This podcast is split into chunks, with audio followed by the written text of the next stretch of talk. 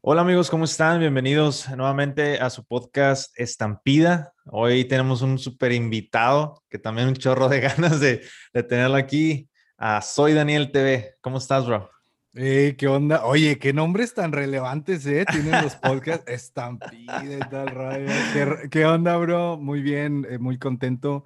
Bienvenido aquí a mi, mi humilde hogar.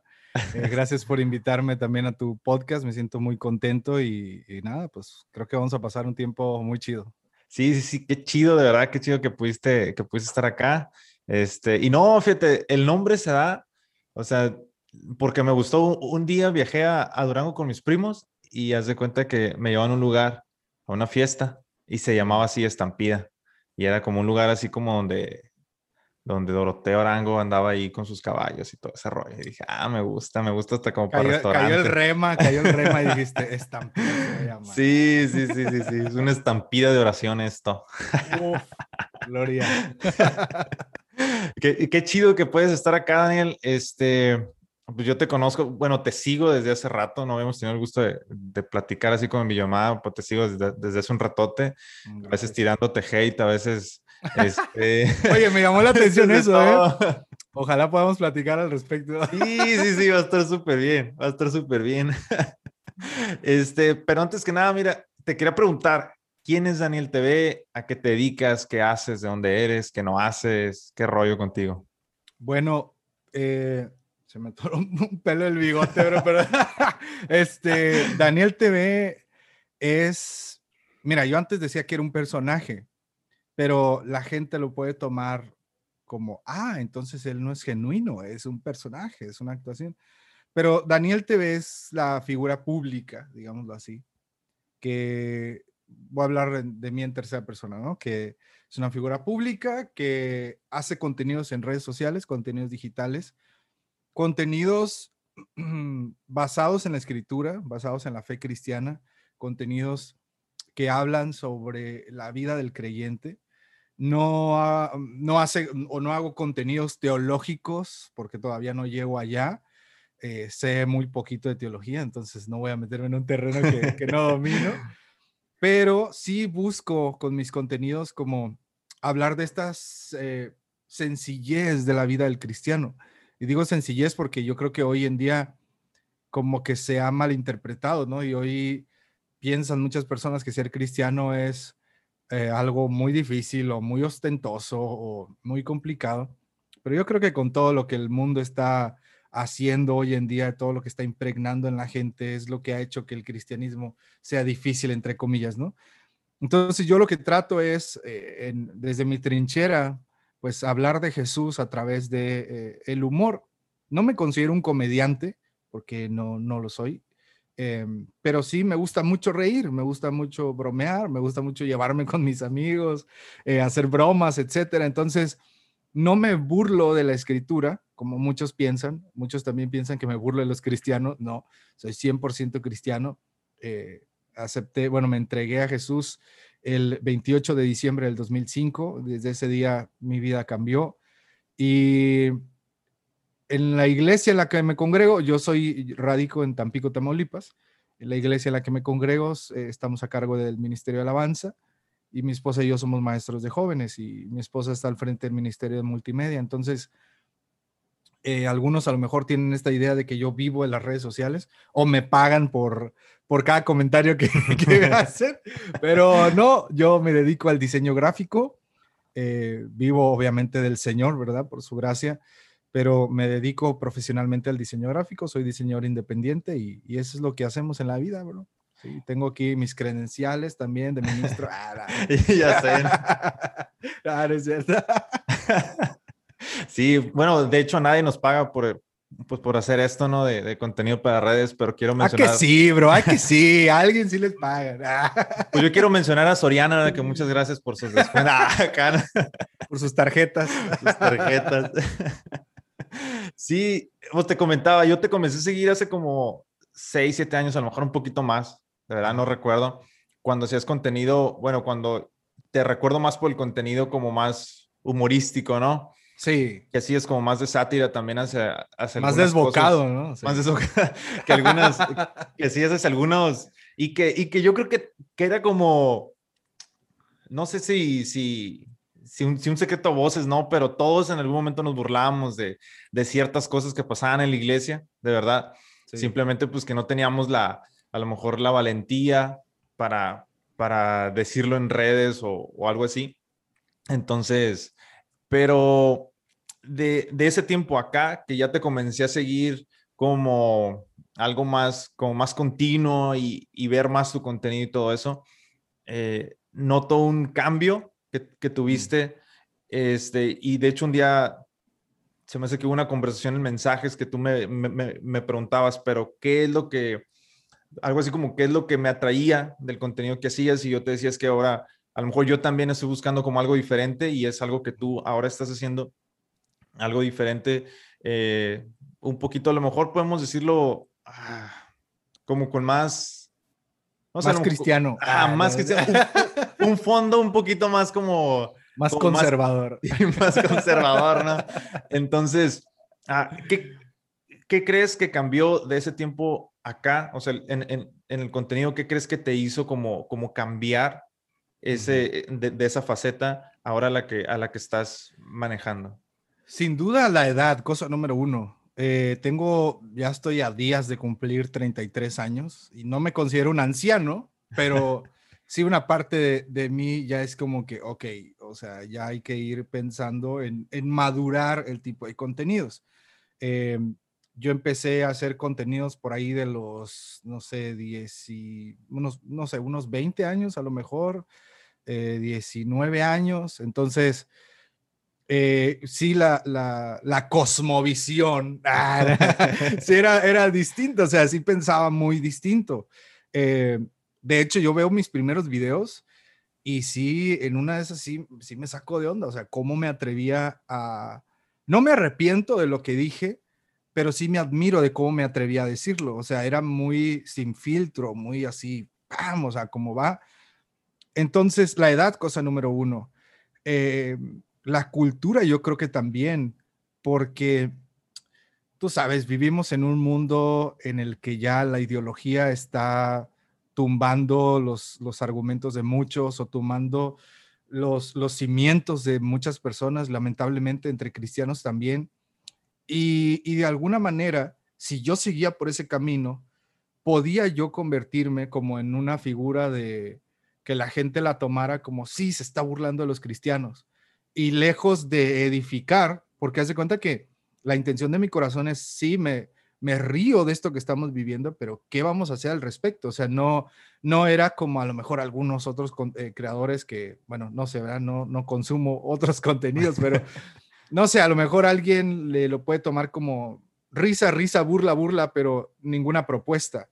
Entonces, para mí era de sí, me río de lo que pasa en, en, mi entorno, en mi iglesia, en mi familia, en lo que yo creo.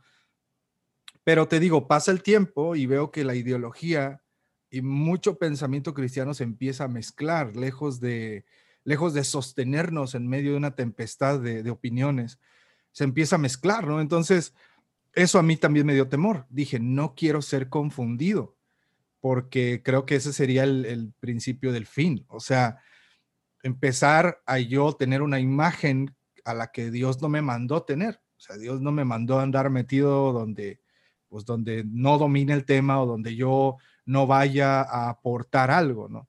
Eh, en fin, entonces ese fue otro factor que no quise yo dar una imagen que no era. Y no, insisto, no pensando en mi imagen, porque desde los inicios de los tiempos la gente está atacando todo lo que haga o deje de hacer, ¿no? Entonces me daba igual eso, sino el testimonio, tal vez sea la, la, palabra correcta. No quería dar a ver un fruto que no era el correcto. Y por otro lado, me di cuenta que los contenidos cristianos, y quiero ser muy honesto con eso, a lo mejor me meto en camisa once varas, pero X. en el nombre sea el Señor. yo creo, fíjate que yo creo que la propuesta de contenidos cristianos hoy en día sea e, en el, en el término de humor, por así decirlo, se ha vuelto como repetitivo, o sea, como la burla, la risa y nada más. Y todos decimos, no, sí, es que vamos a proponer algo, pero al final de cuentas no, no se propone nada. O sea, nomás ves a tus jóvenes riéndose de, que todos los pastores son iguales y ya nadie aspira a ser pastor, o bueno, en mi mente. O te se burlan de los ministros de alabanza, etcétera, pero ya nadie, o sea, ya vas a la iglesia y te estás riendo de lo que está haciendo el de la alabanza en lugar de proponer algo. Entonces me di cuenta que como que en el, en el medio cristiano, eh, y no soy como que un crítico profesional, pero dos que tres cosas que vi me hicieron pensar eso, pero sí como que se volvió contenido chatarra, como que yo nada más, o sea, el fin es que te rías. Y eso para mí no tiene mucho sentido porque yo creo que todos en algún momento podemos robarnos un chiste y hacer que se rían y de ahí ya no pasó. Entonces yo no quería quedarme como un creador de contenidos que solo busque hacer reír a la gente, ¿no? Y además, eh, y el último punto fue la gente con la que me rodeé. O sea, me empecé a rodear con personas de un pensamiento a lo mejor más crítico, más profundo, etcétera. Y no es que me hice un, nerd o un todo, porque no, pero me empecé, por ejemplo, a acercar más a los libros, a acercar más a, a la teología, acercar más. Entonces dije, bueno, ¿cómo yo puedo transmitir ese contenido con mi esencia de mi página? Y ahí fue donde empezó la transformación. Entonces, sí fueron un buen de, de cosas. Eh, y, y, quiero ser muy honesto porque cuando tú me dijiste, oye, sigo tu contenido, quiero invitarte, a mí me da curiosidad, bro, y no logro entender la, la ecuación.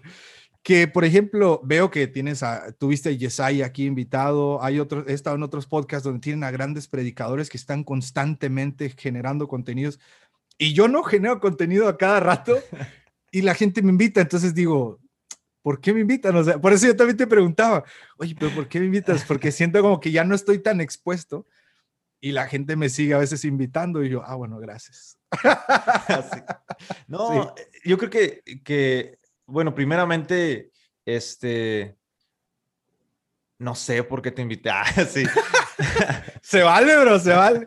Porque no tenía quien. Ah, fuiste el único que me contestó. yo, yo, creo que, que dentro de toda esta variedad que, que hay en redes, este, y todo esta, a lo mejor, ¿cómo se puede llamar? todo esto que a lo mejor no tenemos mucho en común, pero a la vez un montón. Este, yo, yo soy una persona muy introvertida, o sea, no, no, no soy una persona como que saque plática como que a la primera si te miro en la calle y así como que, hey, ¿qué onda? ¿Cómo estás? Bien. Y me quedo callado, ya no sé qué más que decir. Entonces, este, creo que, que esa parte de, de, ser tan diferentes y al mismo tiempo verte un contenido y decir, bueno, a lo mejor no somos tan diferentes, ¿no? Lo relaciono mucho como cuando vas, vas a la escuela y, bueno, cuando iba a la escuela, este, y por ejemplo, yo iba en el A y, no le hablaba a los del B, pero no le hablaba a los del B simplemente por la suerte que tuve de entrar a los del A, porque si hubiera entrado al, al A, no le hablaba a los, a los que le hablaba antes, ¿no? Ah, crece la suerte. Ah, de hecho, me gané la lotería. Este, nada, no es cierto. Este, entonces, yo, lo primero fue eso, dije, a lo mejor eh, tenemos más en común de lo que yo creo y sería chido platicar con él en cuanto a eso, ¿no? Y también porque miraba que, que, mucha gente este, te tiraba, por ejemplo, en redes. Yo también fui uno de ellos. Recuerdo una vez que, ahorita me acuerdo y digo, eh, hace como igual, de primero que te empecé a seguir, este, te comenté un hashtag que, que decía Juan de Montreal fue todo. Y empezaron a llover todos un montón. Ah, que Daniel fue primero y que no sé qué. Yo de pura cura nada más. Ya, no. entonces, no entonces no fue hate, bro. No te preocupes. Ten paz en tu corazón. Y fíjate, hablando de esta onda de, del hate y todo este rollo, este, eh, hace poquito subiste el, el, un post de, de, de un lobo, bueno, de, de una oveja con cara de lobo y decía, el pastor tiene la culpa. Sí. Este, y obviamente me identifico un poquito porque soy hijo de pastor. Uy, quieto ahí, parcero. soy hijo de pastor y entonces dije, wow, ok. Y, y te empezaron a tirar un montón, un montón. Sí. Y, y luego, uh, meses antes, creo que habías eh, subido una publicación donde decías, bloquea a esta persona porque se, se, metió con mi esposa en el sentido de que dijo algo, algo mal acerca de, de tu esposa en un TBT que subiste.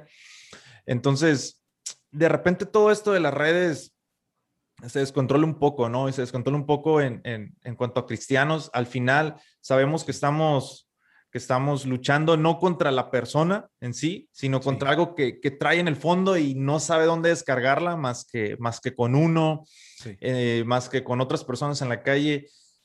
Y yo digo, bueno, somos, somos cristianos y la mayoría de los que te comentan son cristianos.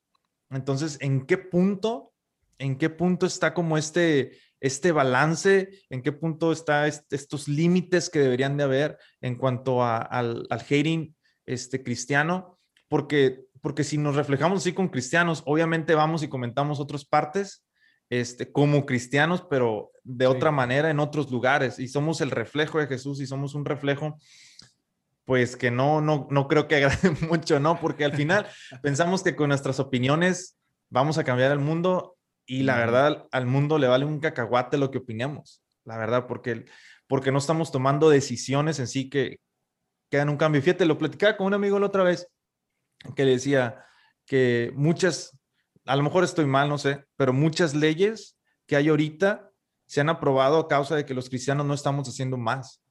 Es decir, como va avanzando la maldad, pues tienen que ir aumentando leyes y tienen que ir haciendo esto, pero entonces como que los cristianos nos hemos quedado atrás este, en ese sentido, pues no hemos sido lo suficientemente relevantes en el buen sentido este, de esa palabra como para, para para no permitir que siga avanzando esto, ¿no?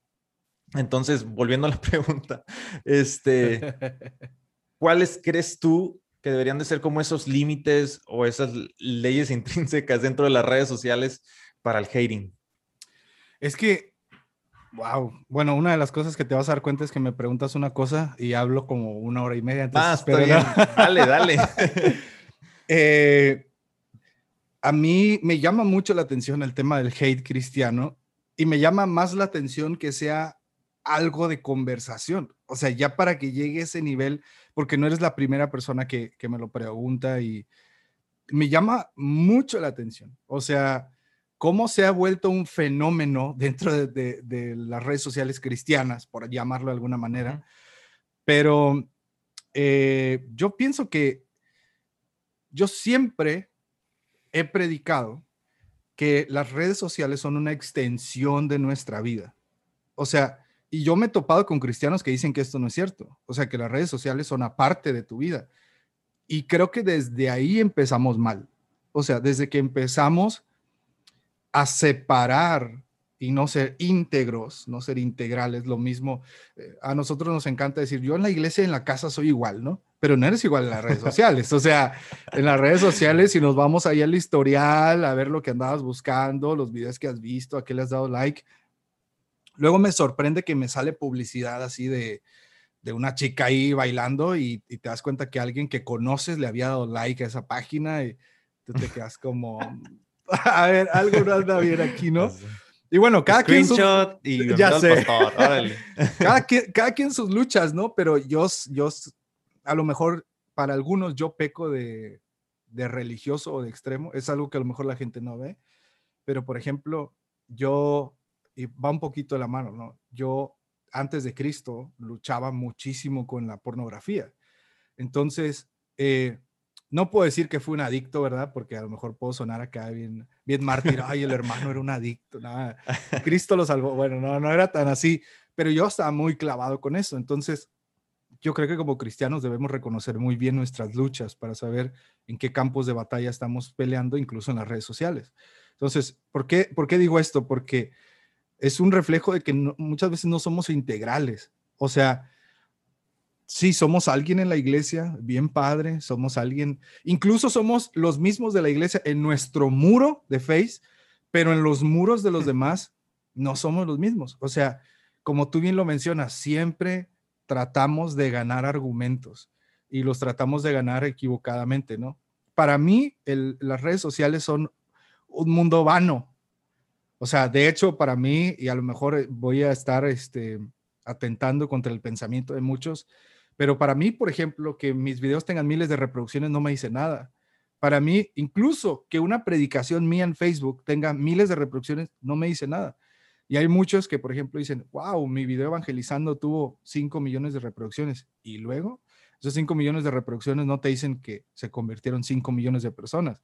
Simplemente te dicen que hubo 5 millones de reproducciones de 5 segundos para que Facebook te lo contara. O sea, a lo mejor se decepcionaron esos 5 millones, ¿no? Dejaste, de que personas en cristianos. Entonces, yo creo que debemos entender que para empezar no somos llamados a hatear. O sea, me asombra cada vez, aunque siempre lo estoy viendo, pero me asombra cómo los cristianos tiramos hate en las redes sociales. Y no entendemos que, por ejemplo, si algo no me gusta, le doy scroll, o sea, se acabó. ¿Para qué voy a estar viendo eso? ¿Para qué voy a estar comentando eso? Y a veces nos olvidamos que, que nuestro hate es parte del algoritmo. O sea, muchas personas quieren hatear como para que le vaya mal, pero en realidad le va a ir mejor, ¿no? Y la gente que nos esté escuchando y, que les guste tirar hate. Por ejemplo, a Dante Gebel, ¿no? Que es como que el rey del hate en redes sociales. A ese man, o sea, le comentan miles y miles de personas y su página sigue alcanzando y alcanzando. Entonces, yo creo que no debería existir un límite para el hate en el cristiano, sino no debería haber hate. Yo creo que ese es la, el fundamento. O sea, eh, he estado eh, me metí a un curso de apologética y no manches, yo, yo de repente estoy, ¿qué estoy haciendo aquí? o sea, hay tanta gente que sabe, o sea, yo llegué así como niño de primero de primaria, así como, ¿qué está pasando aquí? Y una de las cosas que he entendido es que muchas personas no quieren seguir a Cristo, aunque haya evidencia de, la, resurrección de Cristo, aunque haya evidencia de que los evangelios son real, aunque haya evidencia de, una creación del universo de un ser más allá de lo que nosotros podemos imaginar. Simplemente no quieren seguir a Jesús. O sea, y por más que les digas, por más que los hates, por más que les digas que están en contra, ellos no quieren, ellos han decidido, y aquí mis amigos calvinistas se me van a ir encima, pero ellos han, por, o sea, su voluntad es, no me interesa seguir a Jesús, por más que me digas que Cristo es real. Entonces, yo creo que no debería haber hate. Y, aún más, y con esto ya termino mi predicación, aún más. Te sigue la ofrenda. Como tú mencionabas, una vez dijeron así como, ¿cómo te casaste con una mujer tan... y pusieron un adjetivo. Dije, ¿cómo es posible que como cristianos no nos demos cuenta de lo que estamos hablando? Eso solamente refleja que el Espíritu Santo no está obrando ahí. Es lo que me refleja a mí, porque es el Espíritu Santo quien nos convence de pecado, de justicia y juicio es el Espíritu Santo que nos convence de que estamos cometiendo el error. Y cometer ese tipo de errores, como que quiere decir, ¿no? Que el Espíritu Santo como que no anda morando por ahí, ¿no? sí, sí, sí. Y luego, digo, ah, es, es, es, a veces complicado porque, porque igual nuestro reflejo, lo que nosotros decimos en redes es el reflejo de nuestra iglesia es el reflejo a la iglesia que pertenecemos. Bueno, tengo mis este dudas al respecto, ¿eh? Porque conozco iglesias muy buenas que tienen ovejas así como que... Bien malvadas, ¿no? sí. sí, entonces, ah, híjole, este, como, tú dices, yo creo que, que, el reflejo que tenemos que dar siempre es el el de Jesús, el de parecernos totalmente a Él. Y tenemos algo, digo, que la idea de este podcast es, es, es, ir construyendo, o sea, personas que no han visitado una iglesia y que escuchen esto, es como que vengan y acérquense, ¿no? Mm, este, Y son problemas, digo, todo esto del hate y todo eso, son, son problemas sociales que ahorita están ocasionando crisis en muchos países. O sea, este, crisis, digo, ahorita fueron las votaciones el domingo pasado, sí ah, voté. Yo también. Ya no se me ve mucho, pero sí. Sí cumplimos. Yo no me he bañado, entonces ahí sigue. Entonces tú ves todo el hate que le tiran a, estos, a, los representantes y todo el rollo. Pero como tú dices, nadie tira propuestas, nadie dice, ok, vamos a hacer algo, algo diferente, o simplemente vamos a, a todos juntarnos en vez de tirar hate, ir a recoger basura a la calle y vamos a limpiar nuestra ciudad.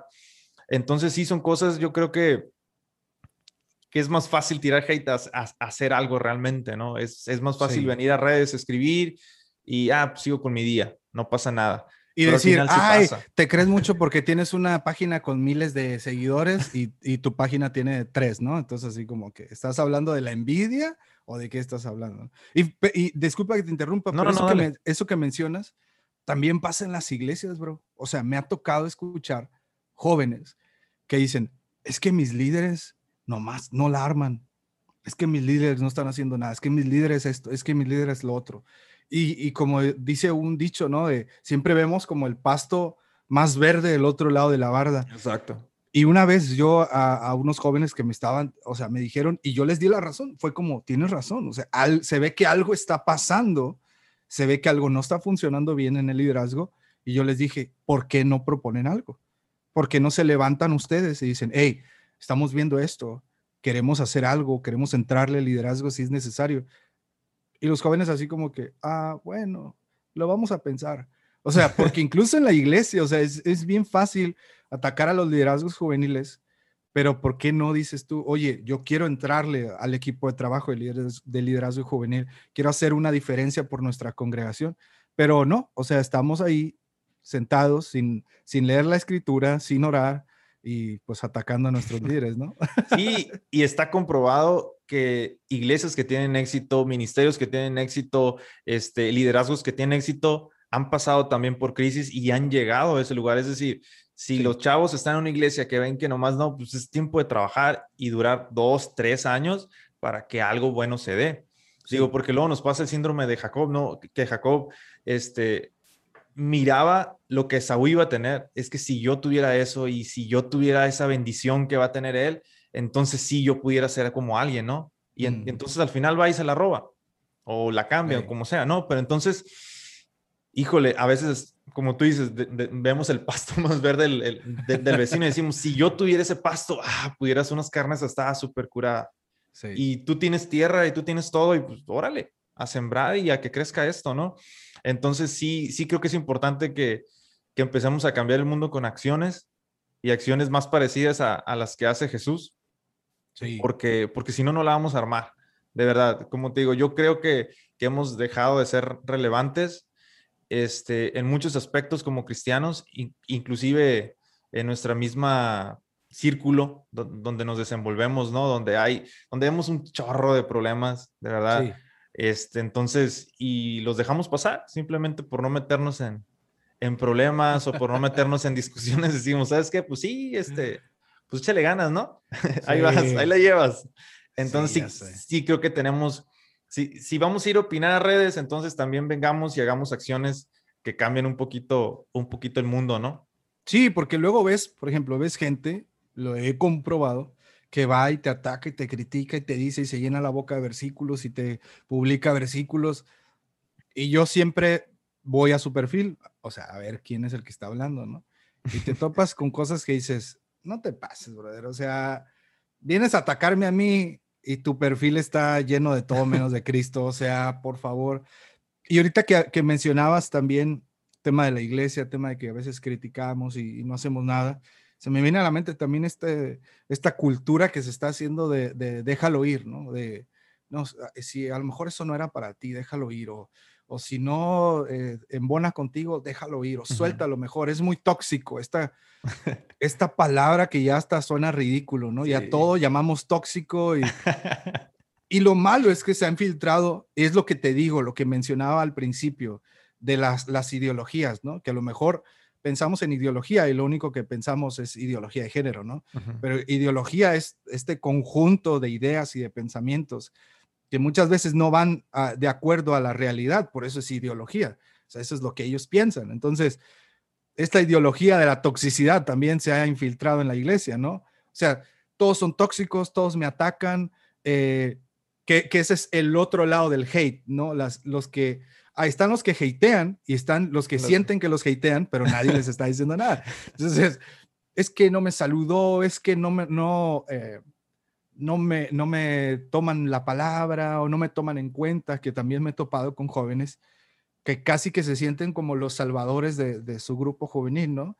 Pero se sienten como que no, es que nadie me ha mirado a mí, nadie... Y yo, brother, por algo ha de ser, ¿no? O sea, yo sé que el Señor, cuando el Señor obra, Él abre las puertas y si Él te va a usar, Él remueve lo que sea necesario para establecer su voluntad. O sea, y no porque tú seas el Salvador, sino porque Él te ha dado un talento, una gracia que necesita el equipo en el que estás trabajando, ¿no? Un pensamiento. Entonces, lamentablemente también he leído mucho Así que me, o me llegan a preguntar, brother, es que mi iglesia es muy tóxica o el grupo de jóvenes es muy tóxico, ¿cómo le hago para salirme de ahí? O me recomiendas que me vaya y la gente espera que yo les diga, sí, vete, pero esa responsabilidad no va a estar sobre mi cabeza. O sea, pues imagínate que llego, una suposición, llego al, Señor y, el Señor, oye, ¿por qué le dijiste a tanta gente que se fuera de su iglesia? No, o sea, no está en mí decirte salte o no, pero sí está en nosotros como pensar, ¿realmente mi iglesia es tóxica? ¿Realmente no me están, eh, no me están mirando a mí? Y luego cuando dicen, es que no me ven a mí, o sea, ¿por qué quieres que te vean a ti? ¿Por qué no mejor sirves como de un staff, no precisamente enfrente? En fin, creo que debemos tener cuidado también de esos pensamientos. No vaya a ser que nos estemos yendo a una iglesia sana y vayamos a terminar en una verdadera iglesia tóxica. Exacto. Y que, y que pasa, ¿no? Uno piensa a veces que el, otro lugar es mejor y al final llegas y ¡chin! ya cuando te das cuenta de muchas cosas, ¿no? Este, me, decías que, que trabajabas con, con, jóvenes y honestamente ahorita debe ser, a mí se me hace como que es un poquito que la sociedad está tirando mucho, mucho para los jóvenes, los está, los está trayendo demasiado. Y digo, hay cosas atractivas en el mundo. Hay cosas atractivas que para uno, uno dice, ah, órale, no, pues, y lo platicó también con mi esposo, o sea, a veces a veces, para mí nunca fue atractivo como el tomar, el fumar, todo eso, andar en, en bares y otros. Hay personas que, que, sí, que es como muy atractivo eso. Y digo, en parte tienen razón, ¿no? O sea, tienen musiquita, tienen todo el ambiente y todo. Este, ¿cómo le haces tú para crear un lugar seguro dentro de tu iglesia para esos jóvenes? Porque estaba leyendo la otra vez, no recuerdo exactamente en qué, y no me quiero equivocar, el 80% de, los, de las personas no, más bien el 90% de las personas cristianas han visto pornografía en un momento de su vida y el 80% sigue viendo pornografía aún estando dentro de la iglesia. Entonces, soy? Ah, ya sé, eh, ya, me estoy por brincar, ¿no? El 90. Este, entonces como, es como que todo este tipo de cosas están como bombardeando a los jóvenes este, ¿Cómo tú creas un lugar seguro dentro de los jóvenes? ¿Cómo trabajas con ellos? Este, ¿Qué haces para que ellos se, sientan lo suficientemente como confiados en platicarte cosas? Porque es un problema ahorita los jóvenes. No platican nada. No platican nada porque muchas veces no se sienten seguros de que lo que van a decir este, lo van a tomar bien y al contrario piensan que a lo mejor los van a juzgar. Porque es algo que me decía un muchacho, ¿sabes que yo no me bautizo porque voy a caer? Porque pienso que voy a caer. Pasados de lanza, bro. Cuando yo, men, o sea, ¿de qué estás hablando? Sí, sí, sí. De hecho, yo también he escuchado este término de no me bautizo porque bautizarme es una responsabilidad muy grande. yo, bro, seguir a Jesús es una responsabilidad muy grande. Exacto. Pero bueno, ya será otro episodio. Ya sé, ese va a ser otro episodio. Entonces es como que, ok, ¿qué les están diciendo los jóvenes para que piensen de esa manera, ¿no? En su iglesia, o sea, ¿de, de qué manera están este, eh, como creando ese espacio para ellos? Entonces, por eso te, te pregunto, ¿cuál es el lugar seguro? ¿Cómo tú creas un lugar seguro para los jóvenes? Bueno, nosotros ahorita somos maestros de jóvenes, pero eh, no somos líderes o no estamos trabajando en un liderazgo juvenil, pero fuimos pastores juveniles por cuatro años, mi esposa y yo y otro matrimonio. Y la verdad, la verdad, yo creo que han sido eh, los mejores, de los mejores cuatro años de mi vida. Aprendí demasiado y, y me desviví por, por hacer lo que me tocaba hacer, ¿no? Entonces, una de las cosas que aprendí es que lo primero, y yo creo que, que a veces los, los, líderes juveniles no ven esto, y digo líderes juveniles porque pues, son los que trabajan con jóvenes, ¿no? Pero yo creo que a veces no vemos que somos parte de algo más grande. O sea, creo, creo que a veces como líderes juveniles queremos hacer nuestra iglesia de jóvenes chiquita, haciendo un lado a los ancianos, haciendo un lado a los adultos, haciendo un lado a los diáconos, bueno, en mi iglesia que he diaconado, eh, a, a los pastores, etcétera. Y queremos como nosotros con nuestras ideas eh, revolucionarias, ya sabes, ¿no? Yo quiero aquí levantar y quiero impactar el mundo y quiero, y terminan ni revolucionando, ni impactando, ni, y hasta fuera del camino. ¿no? Ah, sin jóvenes y sin Cristo hasta, hasta ahí. Entonces, yo creo que cosa uno, debes ver como lo más grande, o sea, somos parte de un cuerpo, no somos como que los jóvenes y la iglesia, no, somos parte de algo más grande. Entonces, yo creo que para crear primero un ambiente seguro, por llamarlo de esta manera, es hablándoles de la identidad del joven. ¿Quién es el joven en la congregación? ¿Quién es en Cristo? ¿Quién es en este mundo? Porque a veces nosotros nos vamos luego, luego, como tú eres un campeón, lo mejor está por venir, el mejor éxito viene, eh, las puertas del cielo se te van a abrir.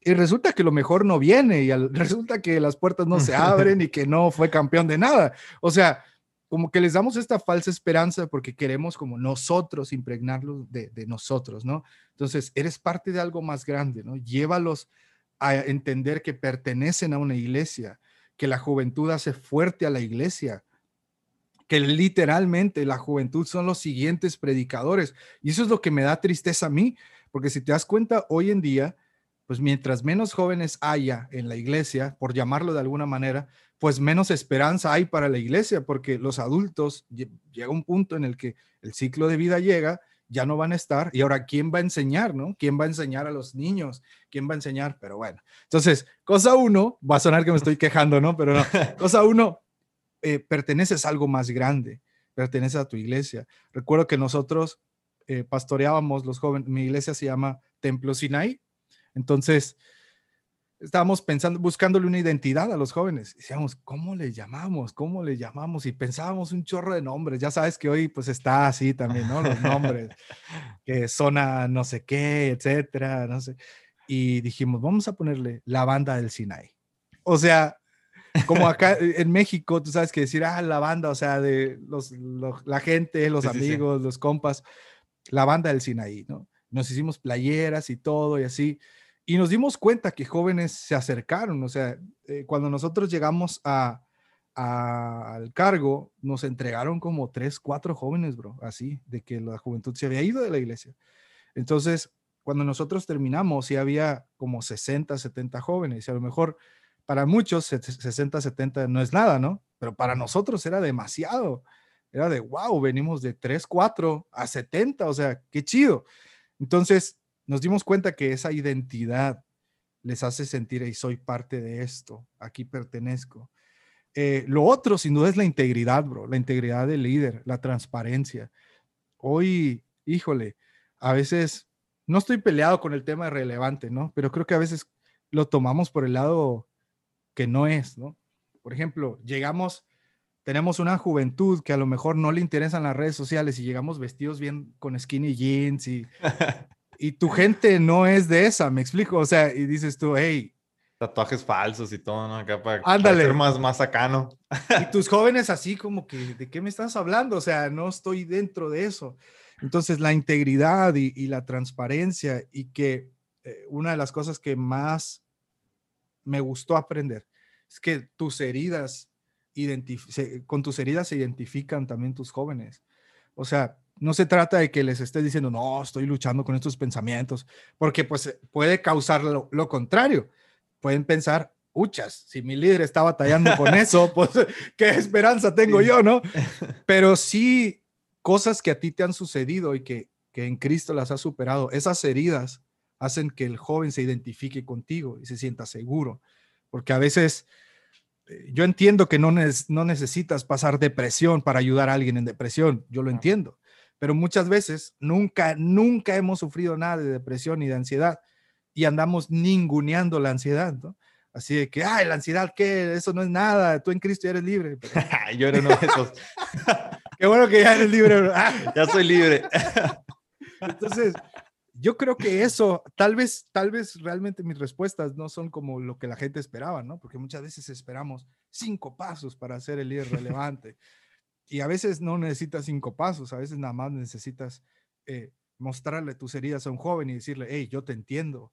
O sea, yo a lo mejor, eh, no sé, sufriste un, divorcio de tus padres y siempre pensaste, ¿por qué me pasó a mí? Pero ese divorcio te puede ayudar a identificarte con... Hoy en día el divorcio está a flor de piel, hasta dentro de la iglesia. Entonces, eso te puede ayudar a levantar a otros. Y, yo tengo un amigo muy querido que él me decía a mí, él es más grande que yo, pero él me decía a mí, oye, es que yo no tengo testimonio. O sea, nunca me drogué, nunca, yo, nunca fumé, nunca tomé. Desde niño estoy dentro y desde niño he estado firme. Y después él me dijo, ya entendí cuál es mi testimonio, que yo pude permanecer de pie y no tuve necesidad de ir ahí, ¿no? Entonces, eso también puede identificar a jóvenes, porque hay jóvenes que dicen, tengo que probar al mundo para tener algo que contar. y eso es un grave error. Entonces, digo, espero que, que estos tres consejos les puedan ayudar y, y, y sí, eh, espero. ayuden en algo. sí, fíjate, yo era una de, las personas que, que, que ninguneaba como la... ¡Wow! ¡Qué la, locura! La, la, depresión y todo eso. Y en realidad, mmm, yo ninguneaba todo, por así decirlo. Órale. O sea, ninguneaba. Es otro nivel, bro. Era otro nivel, ¿eh? ya. Wow. O sea, ninguneaba que, que una persona como que esta persona, ¿cómo no puede hacer eso? O sea, ¿cómo se está sintiendo mal por esto tan sencillo? ¿Cómo se está sintiendo mal por eso? O sea, ¿qué onda con ellos? Este, hace poquito vivimos un, a mi suegra se, se puso mal de, de, ansiedad. Yo no entendía, yo no entendía para nada qué es la ansiedad, honestamente. La había escuchado y todo, no entendía para nada. Yo decía, está haciendo pancho la suegra. Eh. Sí, entiendo. pero, pero no, o sea, es, una cosa súper fea. O sea, no, o sea, realmente la persona no tiene como control de lo que le está pasando.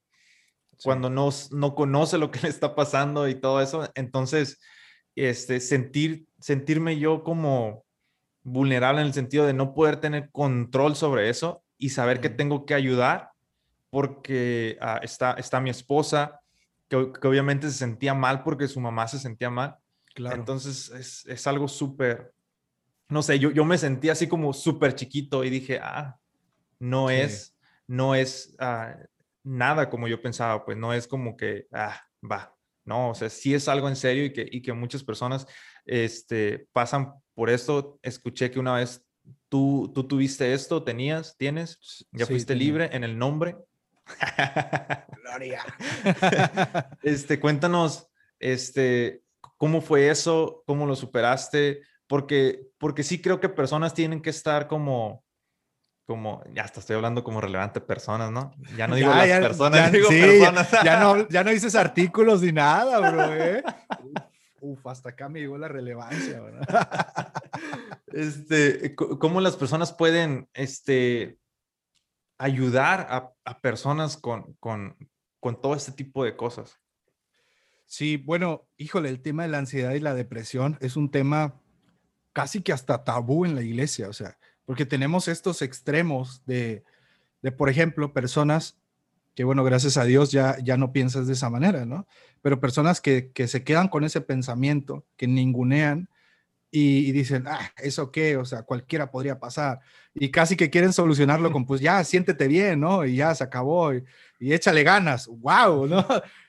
Y tenemos el otro extremo, el que lo, lo, satanizan, ¿no? O sea, es que tiene un demonio dentro, por eso, por eso tiene ansiedad.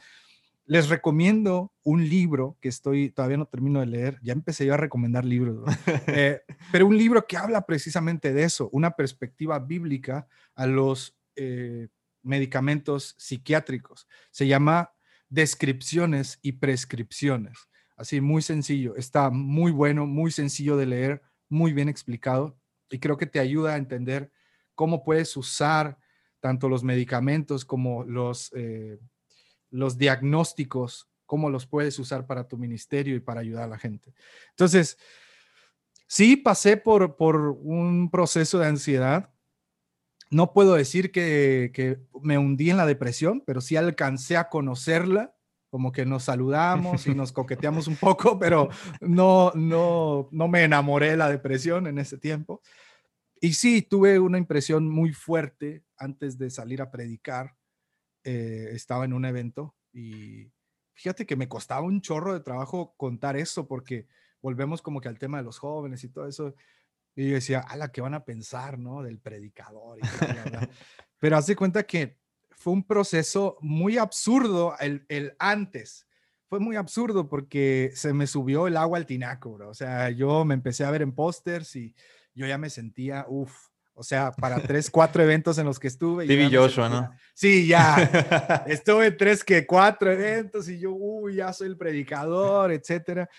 Y, y me di cuenta que ya había momentos en los que, eh, en los que yo iba a los eventos ya sin prepararme, bro. O sea, yo decía, la gente, y pongo a Dios de testigo, ese era mi pensamiento, o sea, la gente va a ir a verme, yo ya, yo ya sé qué quieren que les diga. O sea, y es maquiavélico ese pensamiento, pero en ese momento yo era como, ya, yo ya tengo unas predicaciones ahí, las voy a reciclar y ya, uff, ya estamos, ¿no? Y lo mejor está por venir y mi ministerio va para arriba, ¿no? Y cometí muchos errores, bro. Entre ellos, yo dejaba a mi esposa en casa y era de, yo me voy a predicar, es mi ministerio y a ver cómo te vas a tu trabajo. Ella no sabe, no maneja, ella tenía que irse en, en autobús a su trabajo, o sea, estar sola fines de semana. Y yo, pues, así como que, uff, no le pedía permiso al pastor, era nada más pastor, no voy a estar este fin de semana porque me voy, ¿no? Porque es mi ministerio y mi llamado. Entonces, llego a un evento y este, estaba en un congreso, era el congreso en el que más personas había estado, yo, la espuma subía, bro. Y el siguiente día me toca estar en una iglesia y antes de que me dejaran a mi lugar, una señora se desmaya. Fue lo único que hizo. Se desmayó. No más. Y yo volteo y yo pienso, se endemonió. Fue lo primero que pensé, bro. Y me empezó a dar un miedo como no te imaginas, bro. O sea, mi sistema nervioso literalmente colapsó. Mi estómago se me hizo nudo, quería vomitar, y recuerdo que la predicación que iba a dar se llamaba El Goliat no es tan grande. Me di cuenta que sí era más grande de lo que pensaba. Y este y yo dije, "No, sí podemos, sí podemos, uh, venga."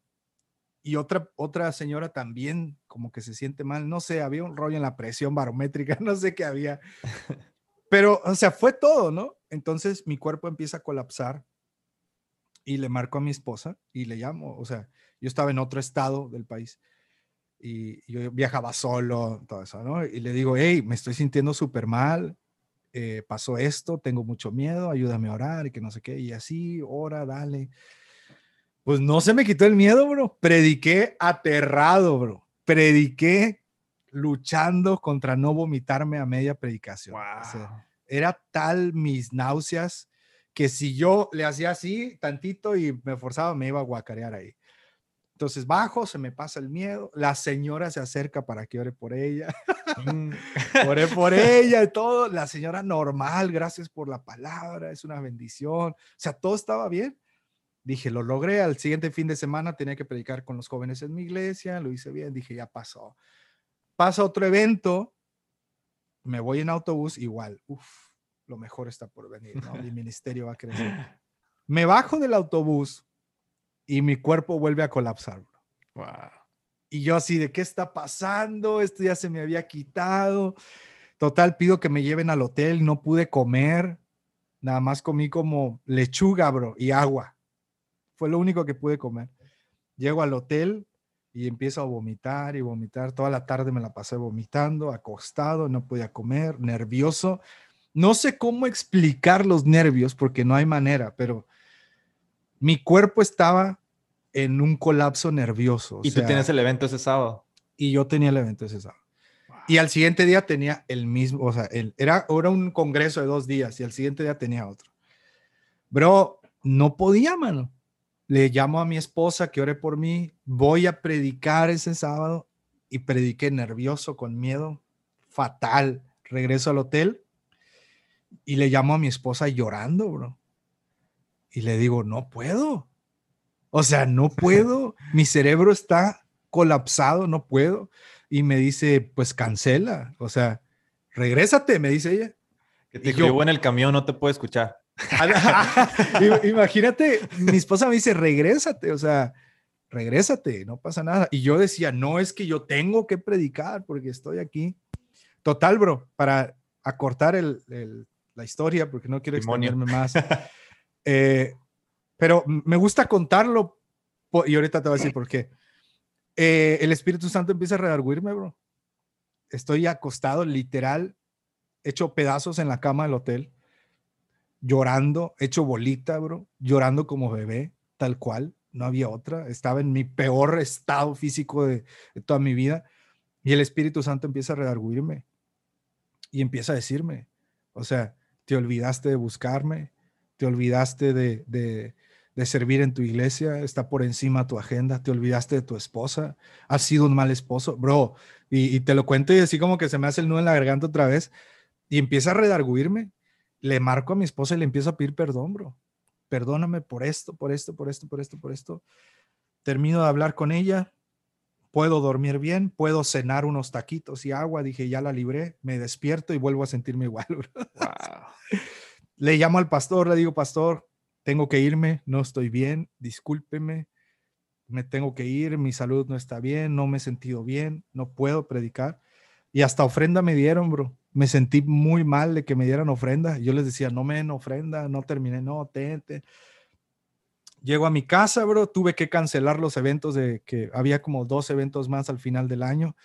Eventos que ya estaban los boletos pagados, bro, ya estaban los hoteles pagados. Me disculpé con los organizadores, les expliqué que, que mi mente no estaba bien, que, que estaba teniendo un colapso que no entendía gracias a Dios me dijeron, no te preocupes, no nos debes nada. Eh, los hermanos hermanos que son, que trabajan en el hotel nos hicieron el favor, no pasa nada. Y en mi casa, llorando, llorando a más no poder, agarro la Biblia y digo, Señor, por favor, dime, ¿qué me está pasando? O sea, dije, Señor, no entiendo nada. Eh, dije, y era tal mi desesperación que digo, donde abra mi Biblia, allí háblame. Así. La vieja, confiable, ¿no? confiable. Dije, Señor, donde abra la Biblia, dime algo. Era tal mi desesperación. La abro y el Señor me dice algo, sí, sí, sí, La abro y dice, porque Dios al que ama disciplina y azota a todo aquel que tiene por hijo. Y el Espíritu Santo empieza a redarguirme de esto es una disciplina para ti. Y empezó, no escuché la voz, pero era como el Espíritu Santo mostrándome en mi corazón y en mi mente todo lo malo que yo estaba haciendo. Y dije, lo entiendo, Señor. Entonces el, Señor me mueve a no salir a predicar durante un año.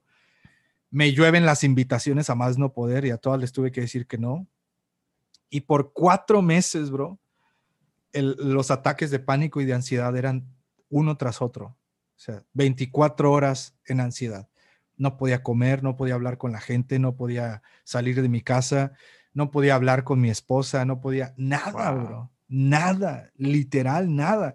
Y suena como, ¿Cómo puede ser eso posible? No sé, el cuerpo no reaccionaba. Me despertaba con el cuerpo adolorido porque, porque todo el día mi cuerpo estaba tenso. De la nada me ponía a llorar. Bro, era un desajuste total. Ahora, ¿por qué cuento todo esto? Porque yo entendí que eso era, un, entendí que era por, por pecado en mi vida.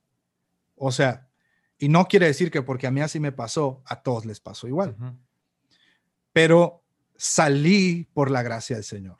O sea, yo me iba a la iglesia, no fui a un psicólogo, pero siempre les recomiendo que pidan ayuda de un profesional. No fui un psicólogo, yo iba a la iglesia, bro, a llorar. Literalmente iba al altar a llorar. No hacía nada más que llorar, llorar en el altar. Yo decía, hey, pues el llanto nos ayuda a desfogar nuestras emociones y a vaciar lo que hay en nuestra mente. Dije, pues voy a llorar en el Señor. y me iba al altar, bro, y lloraba, lloraba, lloraba, lloraba hablaba con mi esposa todos los días, hablaba con amigos, trataba de contarle a la mayoría de personas posible, lo, aunque se me dificultara, pero mientras más personas lo supieran, más ayuda iba a poder recibir. Y era muy difícil contarlo, no podía contarlo sin llorar. Entonces hablé con mi pastor, le pedí perdón, eh, mi pastor me ayudó también en este proceso de, salir de eso. Yo hablaba con el pastor, me aconsejaba, oraba por mí, la neta, el pastor fue una pieza clave también. Por eso es que yo creo tanto en, el cuerpo de Cristo como uno solo. Eh, y salí de ahí, bro. Salí de ahí. Fueron cuatro meses de oscuridad total. Y los otros meses del año fueron de empezar a dar pasos, de empezar a caminar, de empezar a, comer, de empezar a hablar más, de empezar a enrolarme en la congregación. Entonces, yo digo, no, y espero no haberlos aburrido con todo lo que les conté. Ya ves que te digo que hablo y hablo, perdóname. Eh, pero cuento eso porque tal vez no, no entramos por la misma situación a la ansiedad, pero sí podemos salir por el mismo Dios. O sea, yo creo fielmente que el Señor puede sanar la mente, porque es la mente la que se atrofia. O sea, la mente te juega chueco. Recién tuve una, participé en una transmisión con una psicóloga cristiana, bro, y aprendí mucho. Y en resumidas cuentas, nuestro cuerpo está diseñado perfectamente para cuando tengas una situación de peligro, tu sistema dispara esta alarma y te dice, hay peligro, corre, ¿no? Entonces, eso es lo normal, pero la ansiedad lo que hace es que te atrofia ese sistema para que se dispare cuando no haya peligro. Entonces, el problema está en la mente. Entonces, yo creo que el Señor puede sanar tu mente, yo creo que el Señor puede sanar la mente de todos, pero creo que es un proceso lento, pero conciso en el Señor. Entonces, así es como salí, bro. Y me siento muy apenado que hablé tanto, bro, perdón, pero eh, espero realmente que personas, yo también ya voy a hablar relevante, espero que personas eh, puedan entender que la ansiedad es real porque nuestro cuerpo es real, nuestro cuerpo está caído, o sea, nuestro cuerpo tiene luchas, se desgasta y que ayudemos a las personas, ¿no? Que seamos empáticos con el sufrimiento de otros y que los ayudemos paso a paso. Y bueno, espero que esto que les conté sea de bendición para alguien y sea luz. Tengo un episodio en mi podcast también donde cuento más extenso todavía y, bueno, podrían escucharlo y si les, si les sirve, pues gloria a Dios, bro. Sí, yo creo que, que sí tenemos que ser más empáticos, este, porque para empezar uno no sabe ni cuándo va a, a, padecer esto en lo personal. Este, creo que nunca, nunca he pasado por esto yo personalmente, pero, pero sí sentirte como sin, sin chiquito al ver a alguien así es, es, es, es, algo feo porque por más que quieres ayudar, no puedes, no puedes y, y, no puedes porque no sabes. Sí, yo creo que la mejor ayuda para las personas que a lo mejor no sepan, porque no creas que yo soy experto, ¿no? Sí he ayudado a un par de amigos que han pasado, de hecho un amigo mío se burlaba de mí cuando yo estaba en ansiedad y me decía, ¿cómo un cristiano le va a dar ansiedad? Y se burlaba de mí, bro, me hacía bromas, hasta que él cayó en ansiedad. Órale. y me llama y me dice, amigo, perdóname, necesito tu ayuda. lo ayudé en ese proceso. Entonces, Tal vez no tenemos las herramientas o el conocimiento científico o médico para poder ayudar a alguien, pero creo que no hay mejor ayuda que caminar con nuestros amigos que estén pasando por eso. Si no sabes cómo ayudarlo, te digo, médicamente, ojo, nunca mediquen a alguien, ¿no? Obvio, yo creo que a lo mejor es algo que hasta es absurdo que lo diga, pero no falta quien quiera decir, tómate esto. No, no, el tecito nunca falla. Ah, ajá, no, no, tengan cuidado, no automediquen a la gente, pero sí ayúdenlos en sus procesos, porque la ansiedad te cierra las puertas. O sea, la ansiedad es, te encierra y te dice, aquí te vas a morir. Entonces tú tienes que ayudarle a abrir la puerta y decirle, hey, no te vas a morir. O sea, aquí estás bien, estoy contigo. Y una de las, de las cosas que aprendí de, de esta amiga psicóloga es, si no sabes cómo ayudar, ayúdalo a respirar. Es lo primero que puedes hacer alguien que esté en un episodio de ansiedad. Ayúdalo a respirar, porque la respiración te va a nivelar y ya que puede respirar bien, ah, ok, ¿qué está pasando? Y si vuelve a dispararse, a ver, otra vez vamos a respirar. Porque luego, luego, si alguien empieza, ah, en el nombre de Jesús, o sea, no, no, porque eso puede alterarlo todavía más. Eh, y bueno, espero que a la gente le sirva.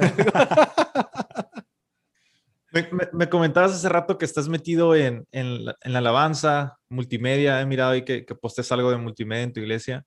Este, recuerdo que cuando comenzó Facebook, la gente o, o, o los pastores, pastores lo como que lo satanizaban Facebook. No, Facebook es el diablo, Facebook es. Y ahorita con la pandemia, pues todos en Facebook, ¿no? Sí. Todos ahí metidos. Este, ¿cómo, ¿Cómo crees tú que, que, debería ser la iglesia ante, ante estas nuevas ah, formas de comunicar el Evangelio? Porque al final yo creo que va a seguir cambiando todo esto. Ahorita es Facebook, a lo mejor después va, a ser, van a ser otras redes o una manera diferente. TikTok. TikTok, ya sé. ¿Cómo crees que deberían de ser como, o de ser aceptadas estas nuevas ah, formas dentro de la iglesia?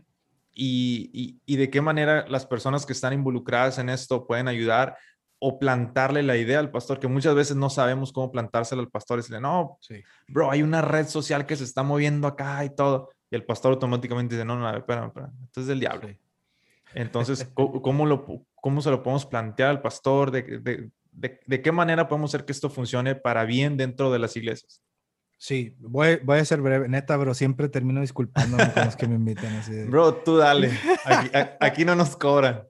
Bueno, eh, yo creo que cosa, lo que me preguntabas al principio, creo que sí, personas, eh, las personas están ya adaptándose, ¿no? A la iglesia en las redes sociales, pero sí también como tú, yo creo que va a cambiar. O sea, yo creo que esto no viene para quedarse, yo creo, porque al rato que se abran ya a full otra vez las iglesias, o sea, en nuestro ser, en nuestra vida cristiana, está la necesidad de congregarnos. O sea, la Biblia nos enseña, ¿no? Cuán bueno y cuán delicioso es habitar los hermanos juntos en armonía. O sea, es algo que está dentro de nosotros, querer estar con nuestros hermanos. Entonces, yo creo que sí, que en algún punto el Facebook ya va a ser como que, bueno, sí, tenemos Facebook, ya, dime algo más, ¿no? Algo que no sepa. Eh, pero sí creo que debemos usarlo como herramienta. Eso sí, debemos ver a Facebook como una herramienta, porque a veces, por ejemplo, haces tu devocional a las 6 de la mañana, ¿no? Aquí en, vivo, mi devocional a las 6 de la mañana, y nadie lo ve, y, y empiezas a frustrarte. Es que este mundo de víboras no quiere escuchar la palabra. Bro, me tocó escuchar a un brother que me, me aventó hate y hasta me hizo unos videos y así se expresaba. O sea, tal vez mi, mi, video solo lo está viendo una persona, pero porque nadie quiere escuchar el Evangelio. O sea, a ver, ¿cómo? no, no es eso, ¿no? Entonces, usar las redes sociales como lo que son, una herramienta. Punto. O sea, no hay más. Y, y debemos de usarlo con mucho cuidado, porque como ahora estamos todavía más expuestos, algo que a lo mejor en tu iglesia crean o, o opinen, puede meterte en un gran problema. Legal. Sí, entonces no digo que, que ya no digan lo que piensan, no, sino tengan cuidado nada más. En nuestra iglesia, por ejemplo, se transmite el servicio y cuando se corta la transmisión, el pastor ya habla de cosas que le conciernen a la iglesia. O sea, somos muy cuidadosos con eso, porque temas como finanzas, temas como ese tipo de cosas, pues son peligrosas estarlas publicando, ¿no? En redes sociales y, como está la seguridad en, México. Sí, claro. Entonces, eso es una, ¿no? Usarla como herramienta con sabiduría. Y eh, lo otro que era, bro, se me olvidó. Ah, ¿Cómo se lo podemos plantear al Ah, ¿cómo se lo podemos plantear? A mí también ya se me ha olvidado. ¿eh? Mi iglesia, mi congregación tiene 73 años, bro. Entonces, te imaginarás la variedad de pensamientos que hay. Sí, claro. O sea, es pensamiento muy vieja escuela o pensamiento muy nueva escuela, ¿no? Entonces siempre está ahí el choque. Y nuestra iglesia no tenía redes sociales, no transmitía. Y, y cuando cerró la iglesia por lo de la pandemia, bro, de un miércoles a un domingo tuvimos que grabar un servicio y lanzarlo. O sea, no tuvimos como que un mes de planeación. No, fue del pastor, vamos a cerrar. ¿Qué vamos a hacer? Entonces... Ideas. Ideas, ajá. Entonces, eh, yo creo que la necesidad te lleva a probar ese tipo de cosas. Pero si no los han llevado todavía, mi mejor consejo es que lleguen al pastor, cosa uno, demostrando que quieren ayudar. Porque a veces quieres hacer una página de Facebook y tu congregación tiene 15 personas, ¿no? Con mucho respeto lo digo. Y esas 15 personas, nadie usa Facebook. Dices tú, a ver, primero mejor me enfoco aquí y luego me enfoco en lo demás porque de nada me va a servir hacer una transmisión para una persona que vive a la vuelta de mi casa. Me explico, o sea, mejor veas, ve a la vuelta y dile, hey, te invitamos a la iglesia. y a veces creo que eh, estos detalles, a lo mejor algunos pueden pensar que estoy equivocado, pero a la larga, estos pequeños detallitos te van ayudando a descansar. Hey, me voy a enfocar en estas 15 personas que hay en mi iglesia. Después nos enfocamos por los demás. Ah, hay muchos servicios en línea, alguien más puede verlos. No somos los salvadores de, nuestro, de nuestra nación, somos parte de algo más grande.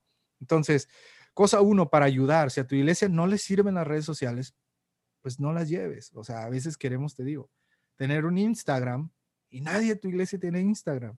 Y los que te siguen en Instagram son bots de Irán o de Irak. o sea, no tiene sentido. Entonces, claro. Eh, lo segundo es propónselo, pero trayendo eh, como soluciones o resultados. Dile, pastor, vamos a probarlo. Si no funciona, lo dejamos de hacer. Porque luego muchas veces queremos venir, pastor, en un mes vamos a alcanzar a 50 mil personas y le vamos a meter dinero a Facebook Ads y todo.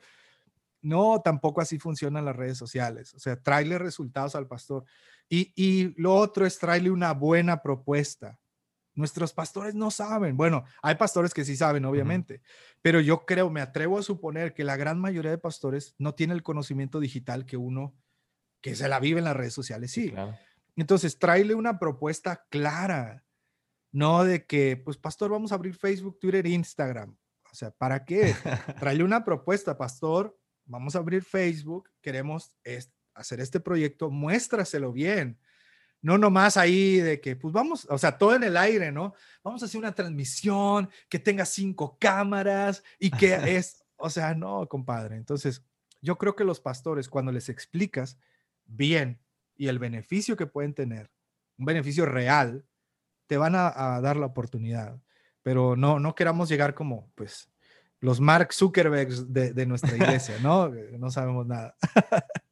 Bro, te quiero pedir dos consejos para personas. dos consejos para las personas creativas en su iglesia o que quieren como hacer algo, ¿no?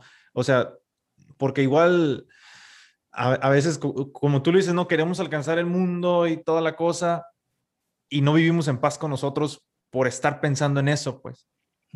Entonces, te, quisiera pedir dos consejos para ellos, este, eh, eh, las personas este, creativas en su iglesia y, de alabanza, si nos puedes hablar un poquito, porque sé que me comentabas que estabas en, el Ministerio de Alabanza también, ¿no? Sí, Entonces... Difícil. Ah, sí, ya sé, ¿no?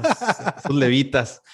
Fíjate que hablaba el, podcast pasado con, con, Art Aguilera eh, y comentábamos acerca de cómo esta importancia a la alabanza, o sea, cómo, pero importancia de más, o sea, es una importancia como si fuéramos los meros meros de, la iglesia y a veces tomamos una relevancia que no nos corresponde.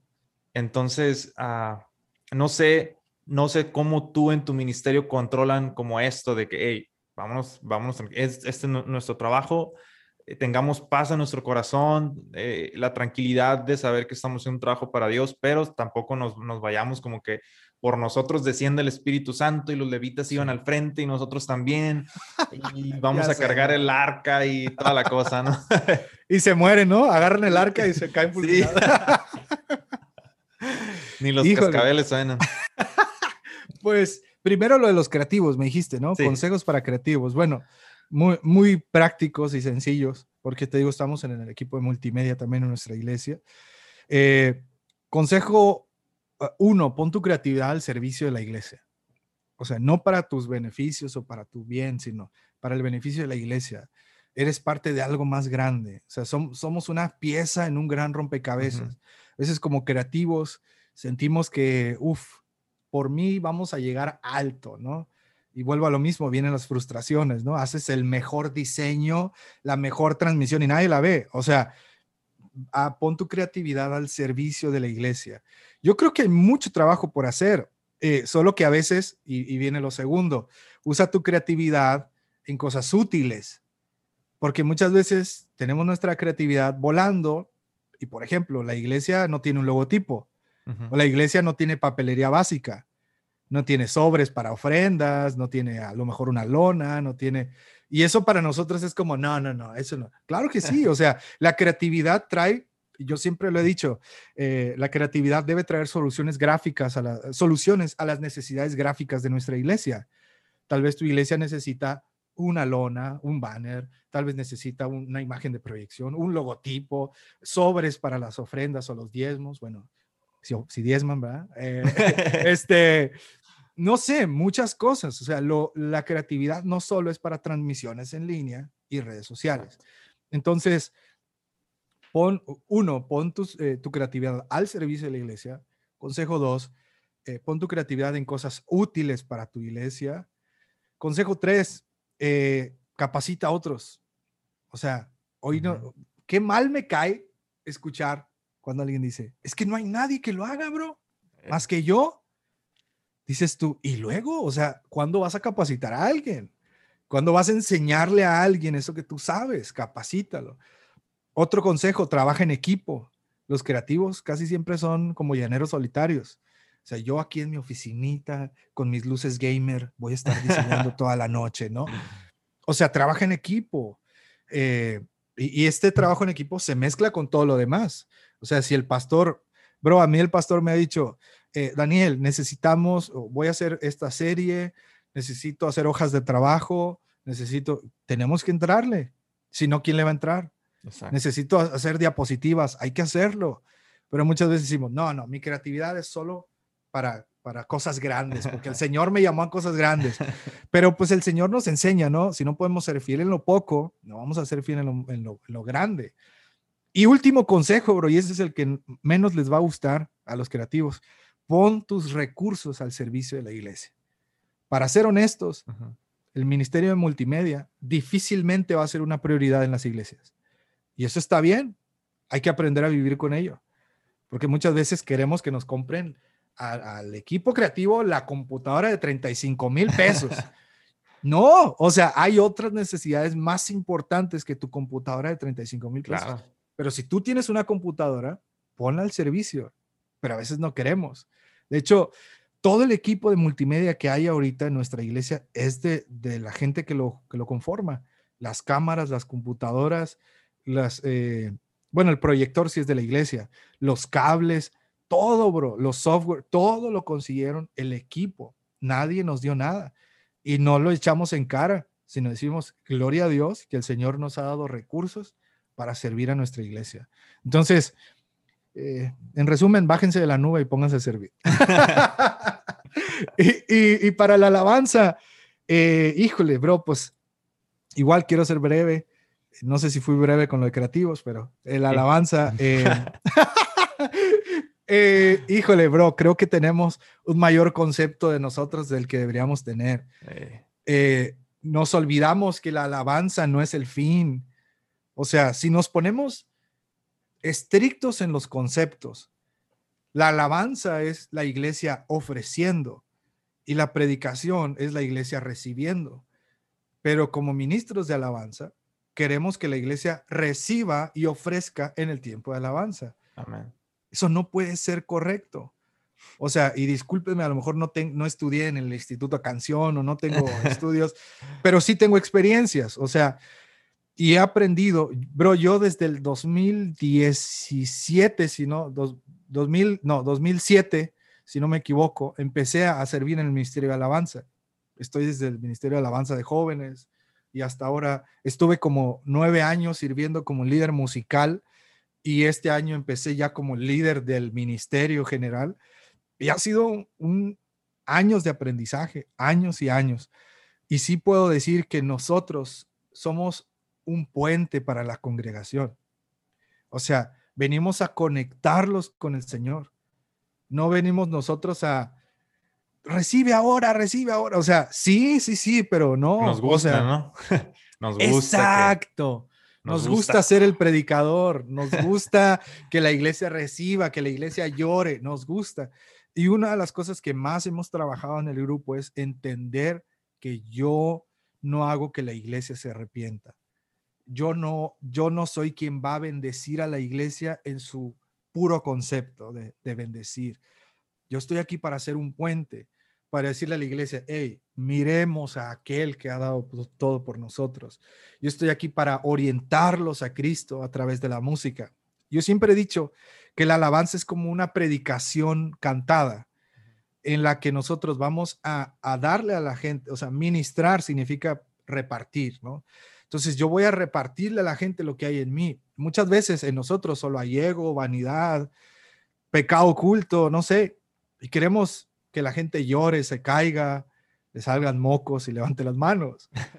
Y en nosotros no hay nada. Entonces debemos entender, y, como tú decías, eh, creo que mencionabas, estar en paz con uno mismo, de entender que uno no es Dios, uno no es el pastor, uno es un instrumento que prepara. Yo me siento, y, hace poquito lo, se lo predicaba al grupo, somos como cuando Jesús entra ah, y lo reciben con palmas. Bueno, nosotros somos el burrito. Sí. Nosotros somos el burrito. Las palmas no son para nosotros, son para el que va arriba de nosotros. Somos el burrito que va llevando a Jesús entre la congregación a través de la alabanza, de la música. Entonces, si la gente no, no canta, no levanta las manos, ok, sí podemos hacer algo en nuestra iglesia. Tal vez sean los tonos tan altos que cantamos. Tal vez sea el fastidio de oh, oh, oh, que queremos hacer para todo. Tal vez sea nuestro cántico nuevo aburridísimo, que la iglesia no sabe ni qué está pasando. Y, ese consejo también siempre les doy, sean prácticos. Exacto. Tal vez a tu iglesia no le interesa escuchar tu cántico nuevo y eso está bien. Pero queremos, sí, Señor, hoy háblanos ahora y di, o sea, brother, canta, o sea, haz lo que te mandaron a hacer. Y, y, entonces yo siempre digo, ¿no? La alabanza prepara el camino para que la palabra del Señor venga a los corazones. Entonces, eso es lo que yo, en resumidas cuentas, pudiera decir. A mí me encanta que, los, los alabanceros estemos con los pies bien firmes en la tierra. O sea, no somos más que nadie. Somos simplemente por gracia del Señor, estamos ahí, ofreciendo el talento que el Señor nos dio para su gloria. Entonces, ánimo alabanceros. Ah, y no son levitas, bro, no, no vienen de la tribu de Leví. Cálmense. ya sé, ¿no? Los levitas y todos. Ah. Ya sé. Este, sí, fíjate, te sigo mucho ahí porque uh, yo lo que les decía muchas veces cuando era líder de, de, alabanza es de que si ustedes lloran ahí cuando están cantando, hablan en lenguas cuando están ahí cantando y todo eso, no quiere decir que lo están haciendo de corazón. Sí, es por gracia de Dios. Hacerlo de corazón es tomar un tiempo en tu casa y comenzar a ensayar, a orar y todo eso porque tú ya le estás dando un tiempo de, de, tu, vida regular, por así decirlo, a Dios. Entonces todo eso va, va menguando y digo, y aparte eso es como que es para, para tu relación con Dios específico, ¿no? entonces, si ustedes no hacen nada de eso, vienen en pecado y todo el rollo y vienen aquí y lloran y todo, pues a mí en lo personal no me dice nada, nada más me dice pues que están llorando, están hablando en lenguas y está bien, con eso, ¿no? Está chido. Uy, las lenguas, no las menciones porque se va, se va a encender el cerebro. Se va a encender. pero no quiere decir que lo estén haciendo de corazón. Eso, eso, eso, eso a mí me queda súper. O, o, es una idea o un pensamiento que he tenido a raíz, como tú dices, de la experiencia, porque tampoco pues soy como que estudiado en canción, ni, ni, ni siquiera Marcos Witt me dio esa, esa unción ni nada. Entonces, está, está súper interesante que miremos, como tú dices, básico y adoremos a Dios de verdad, este, desde la casa hasta llegar a la iglesia. Y no digo en, el, en, el, trayecto del carro, no, o sea, digo en toda la semana. Y que conozcamos a Dios, bro, porque me, me he topado, un amigo, eh, eh, predicador evangelista, me dice, bro, he entendido que mientras mayor teología, mejor doxología. En otras palabras, mientras más conocemos de Dios, mejor lo podemos adorar. Y a veces, como ministros de alabanza, no conocemos a Dios, bro. Eh. O sea, decimos, ah, vamos a ministrar. ¿Y qué decimos? Gracias, Dios, eres bueno. Dime algo que no sepa, me explico. O sea, todos los domingos lo mismo, ¿no? Y todos los domingos lo mismo. Y le preguntas a un ministro, bueno, para ti, ¿quién es Dios? Bueno, Dios es mi todo. ¡Wow! Uy, sabes demasiado de Dios, ¿no? Y caen para atrás. Y, ajá, o sea, háblame algo de Dios. A veces, y, y, ojo, pues no estoy diciendo que se vayan a estudiar teología, pero mínimo que se lean un librito de los atributos de Dios, que conozcamos quién es Dios. Y cuando entendemos quién es Dios con mejor habilidad y con mejor sustancia, podemos ministrar a las personas, porque vamos a decirles, adoremos a este Dios que hace esto, que es esto, que Él puede hacer esto, etcétera, etcétera. Entonces, pues que se atrevan, ¿no? A estudiar al Señor un poquito más. Sí, de ley. Este, bro, muchas gracias por estar por acá. De verdad, te agradezco este tiempo. Este, me, me dio mucho gusto conocerte platicar, este, saber que no tenemos nada en común. Nah, no es cierto. Confirmarme que no tenemos nada en común. Ay, corderos. no, bro, de verdad, muchas gracias. Creo que que como te decía, o sea, hablando un poquito del, del ya para cerrar, a, veces le tiramos mucho a personas porque no las conocemos, porque no nos damos el tiempo como de, conocerlas y todo eso. Entonces, de verdad, agradezco mucho este tiempo que tuviste para conmigo, agradezco todo lo que nos dijiste, súper importante. Y de verdad, muchas gracias, muchas gracias por estar acá. Gracias, bro. Gracias por la invitación. Gracias por, por la honestidad también cuando me dijiste eso de, no, pues yo sí pensaba así. Yo creo que eso es lo que nos hace una familia en Cristo. O sea, el saber que, que pensamos diferente y como tú mencionas, tenemos más en común de lo que a veces nos imaginamos, ¿no? Gracias, bro, por, por el tiempo, por aguantar todo lo que hablé.